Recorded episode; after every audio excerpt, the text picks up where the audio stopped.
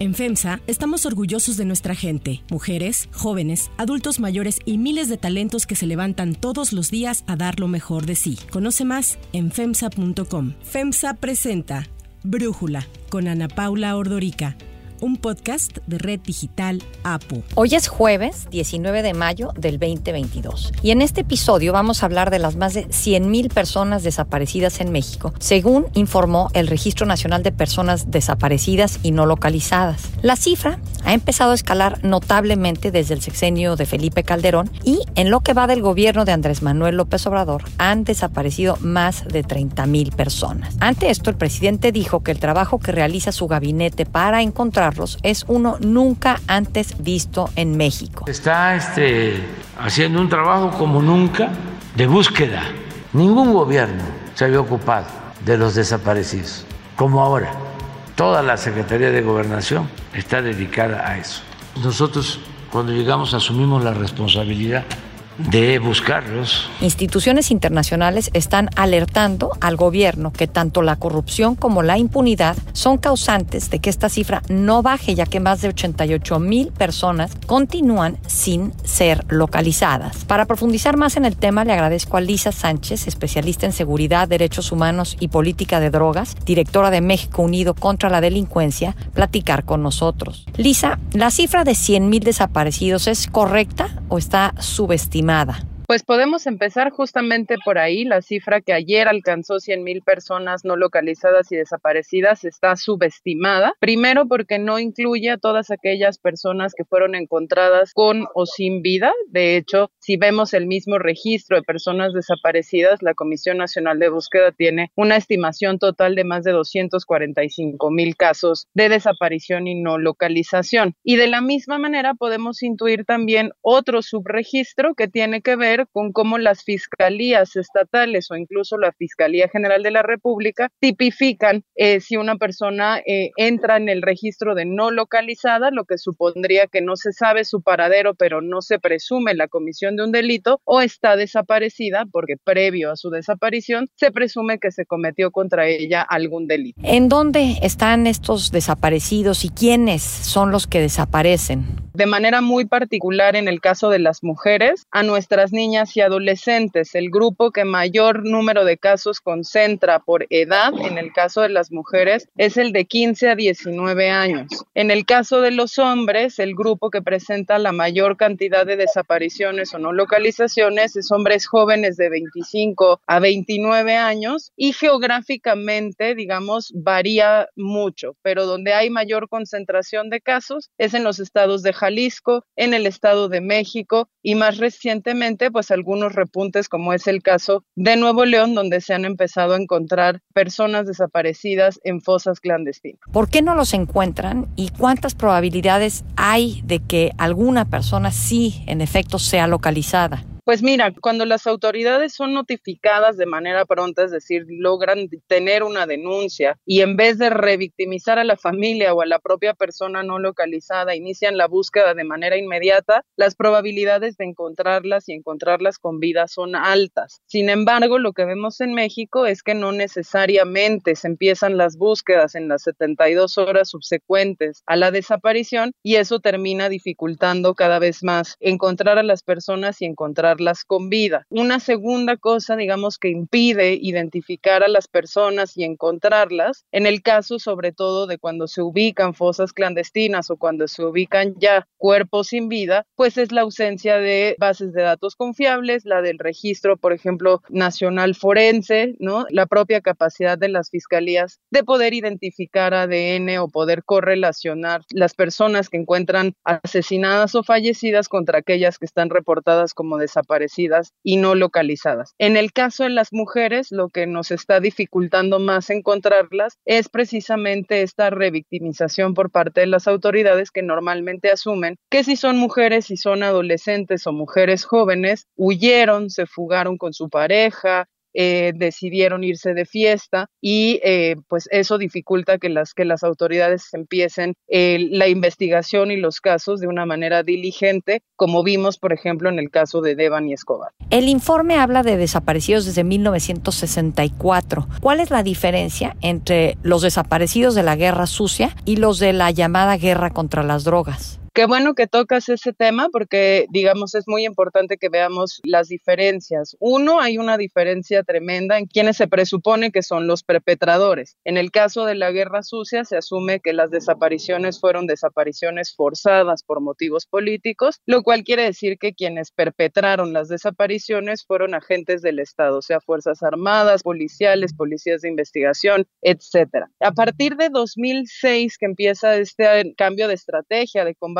frontal al crimen organizado, pues lo que vemos es que hay, empiezan patrones nuevos de desaparición, en donde ya también hay desaparición cometida por particulares, no solo desaparición forzada, pero es muy interesante porque el 98% de los casos para los que sabemos la fecha de la desaparición de la persona se concentran precisamente entre 2006 y 2022, lo cual es coincidente pues con este cambio de estrategia no solo de guerra contra las drogas, sino de de la seguridad. Interesante decir, incluso el Comité de Desaparición Forzada de Naciones Unidas habla de la desaparición en México como el crimen perfecto, porque muchas veces se utiliza, digamos, para eh, no ser sujeto de investigación por otros delitos como el homicidio. Si no hay cuerpo, no hay delito y entonces muchas veces, sobre todo cuando estamos hablando de crimen organizado, se procede a desaparecer a las personas y a eliminar su rastro para no dejar justamente un registro de asesinato, de homicidio que pudiera generar investigaciones y potenciales sanciones. Hay solo 35 casos de todos los casos de desaparición en México que han tenido sanción para los perpetradores verdaderos verdaderos, mientras que el resto permanece en total impunidad. El presidente López Obrador dijo ayer que el incremento de desaparecidos en sus sexenios se da porque ahora se buscan a las personas. ¿Qué opinas, Lisa?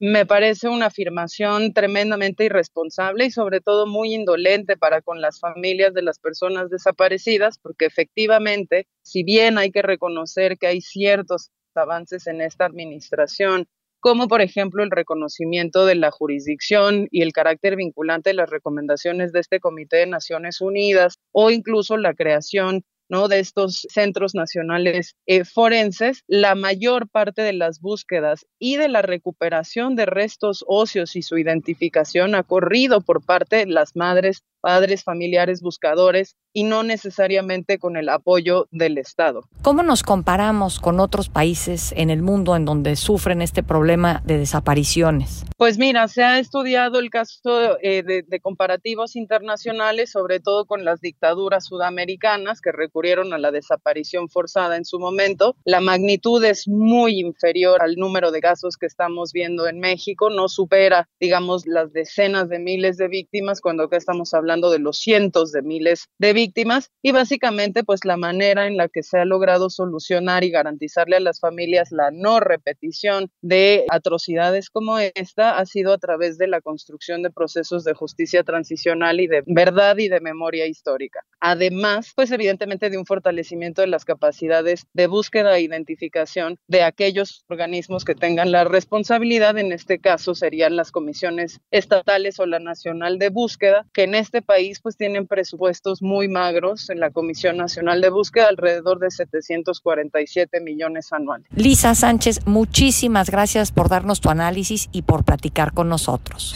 Si te gusta escuchar Brújula, te invitamos a que te suscribas en tu aplicación favorita o que descargues la aplicación Apo Digital. Es totalmente gratis y si te suscribes será más fácil para ti escucharnos. Además, nos puedes dejar un comentario o calificar el podcast para que sigamos creciendo y mejorando para ti. Hay otras noticias para tomar en cuenta. Médicos cubanos. El presidente Andrés Manuel López Obrador insistió en defender la contratación de médicos cubanos, al señalar que su gobierno tiene el compromiso de garantizar el derecho a la salud, por lo cual, dijo, sea de Cuba, Estados Unidos, Francia o de donde sea, se contratará a los profesionales de la salud. Si estamos haciendo lo de Cuba es porque necesitamos los médicos y le agradecemos al pueblo de Cuba, al gobierno de Cuba, a los médicos cubanos, por su solidaridad. López Obrador acusó que los gobiernos anteriores le apostaron a ver el tema de la salud como un negocio, además de que fueron ellos quienes dejaron al país sin médicos generales y especialistas. Adelantó que ante la polémica que se ha generado la próxima semana se van a dar a conocer todas las plazas que hay disponibles en el país para que se abran las convocatorias correspondientes y se contrate de inmediato a todos los médicos que se postulen. Cumbre de las Américas. México se encuentra a la espera de que Estados Unidos responda al planteamiento hecho por el presidente Andrés Manuel López Obrador de que no se ha excluido ningún país del continente de la Cumbre de las Américas. El canciller Marcelo Ebrard indicó que podría ser hoy cuando se conozca la posición de la administración Biden. Debería de ir el continente americano hacia una especie de unión más o menos con diferentes ritmos y modalidades, pero más o menos como lo hizo Europa en su momento, que ahora es la Unión Europea, y dejar atrás otras etapas de la historia más simbolizadas por lo que ha sido la OEA Yeah.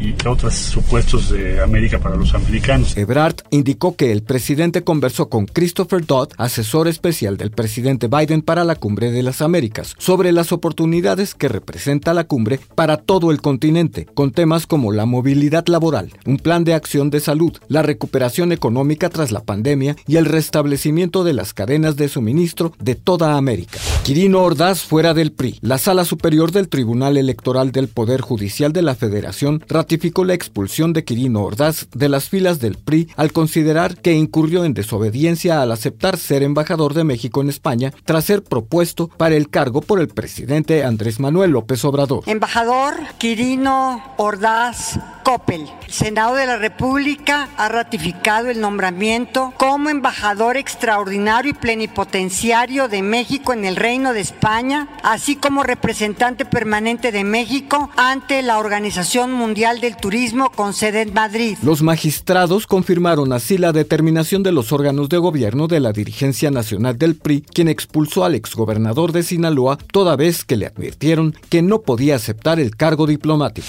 Jornada negra en Wall Street.